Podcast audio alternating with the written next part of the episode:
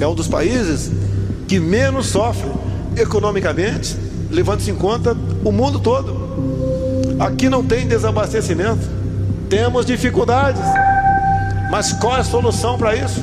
É resiliência, é ter fé, é ter coragem, é acreditar. Por muitas vezes, ou quase sempre, dobrar os joelhos e buscar uma alternativa, pedir uma alternativa.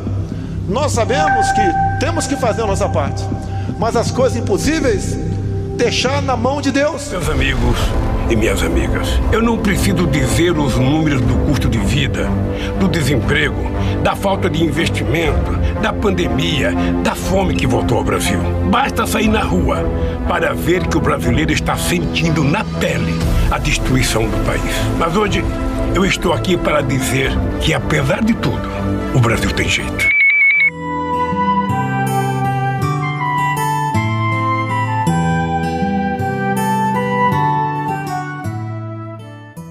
Amados e amadas, a vida segue o seu percurso e nem sequer olha para trás. E nós, que não queremos perder a trilha da caminhada, devemos acompanhar o ritmo da vida. Chego novamente a você, Padre Tony Batista propondo uma conversa de amigos. E como sempre, desta vez sobre política. E sempre buscando construir pontes e jamais levantar muros. Terminaram todas as convenções. Os partidos apresentaram seus candidatos e candidatas. A campanha está no ar. Aproximam-se as eleições. Logo mais iremos às urnas, com o peito orgulhoso da nossa democracia. Escolher os deputados e deputadas, tanto estaduais como federais, nossos senadores e senadoras da República e os governadores dos estados, e especialmente o próximo presidente da República Brasileira. Este é um momento especial para se exercitar cidadania com a escolha daqueles que nos representarão na condução dos nossos estados e do país por inteiro. O momento presente, do ponto de vista político-social, é desafiador. A política no conjunto da nação brasileira, marcada agora por algum descrédito, exige mais uma vez nossa participação com o compromisso do voto consciente coerente e consequente, o que vai colaborar para um novo começo, com renovada esperança e coragem na construção de uma sociedade onde todos vivam com dignidade e igualdade de oportunidades. A questão que sempre retorna no tempo do exercício da política partidária é o papel da Igreja. Ela deve ou não deve fazer política? Ou a sua missão é somente espiritual? Por mandato do próprio Jesus, a Igreja ilumina todas as situações, povos e nações, com a luz do Evangelho da liberdade e da vida. Um dos grandes pontífices do século passado, São Paulo VI afirmou: a política, como forma privilegiada de caridade, tem como vocação a missão de buscar realizar os valores que definem os destinos dos povos e a concepção do homem, e que se traduzam na cultura da solidariedade.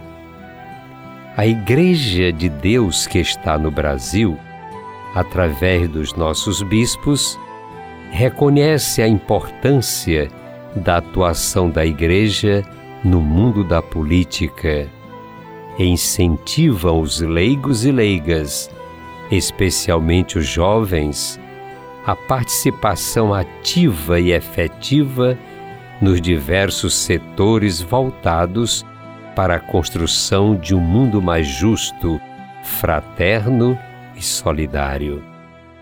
Daí a urgência na formação e apoio aos cristãos leigos e leigas para que atuem nos movimentos sociais, conselhos de políticas públicas, associações de moradores, sindicatos, partidos e outras entidades, sempre iluminados pelo ensino social da Igreja. Portanto, não é algo estranho à Igreja sua presença na política, pois a partir desta tudo se organiza para a realização do bem comum. Quando a política partidária, fundamental no Estado democrático, é necessário cuidar para que não resvale para o corporativismo, onde estão implícitos muitas vezes interesses grupais, familiares, pessoais, levando ao risco do fenômeno que tem assolado nossa sociedade, a corrupção. O Santo Padre, o Papa Francisco, a chama de praga apodrecida da sociedade, um pecado grave quebrado aos céus, porque mina as próprias bases da vida pessoal e social. A corrupção impede de olhar para o futuro com esperança, porque, com a sua competência e avidez, destrói os projetos dos fracos e esmaga os mais pobres. É um mal que se esconde nos gestos diários para se entender depois aos escândalos públicos. A corrupção é uma teimosia do pecado que pretende substituir Deus com a ilusão do dinheiro como forma de poder. Para erradicá-la da vida pessoal e social, são necessárias prudência, vigilância, lealdade, transparência, juntamente com a coragem da denúncia. Se não se combate abertamente a corrupção, mais cedo ou mais tarde ela torna-se cúmplice e nos destrói a própria vida. É oportuno lembrar que nos últimos tempos a sociedade brasileira tem feito um caminho promissor na compreensão da política. Desde a Lei 9840, aprovada pelo Congresso Nacional contra a Corrupção Eleitoral, o movimento de combate à corrupção eleitoral, como também as atuais mudanças na legislação eleitoral, financiamento público de campanha, propaganda eleitoral, entre outros, com a finalidade de superar a mentalidade de que na política Ninguém presta, todos são ladrões. Política não se discute ou até mesmo querendo pessoas anular o voto. Quanto à Igreja, que não assume nenhuma candidatura, evangeliza apontando os valores éticos e cristãos, visando sempre o que cada eleitor e cada eleitora acolha de modo positivo e jamais pessimista os candidatos que se apresentam.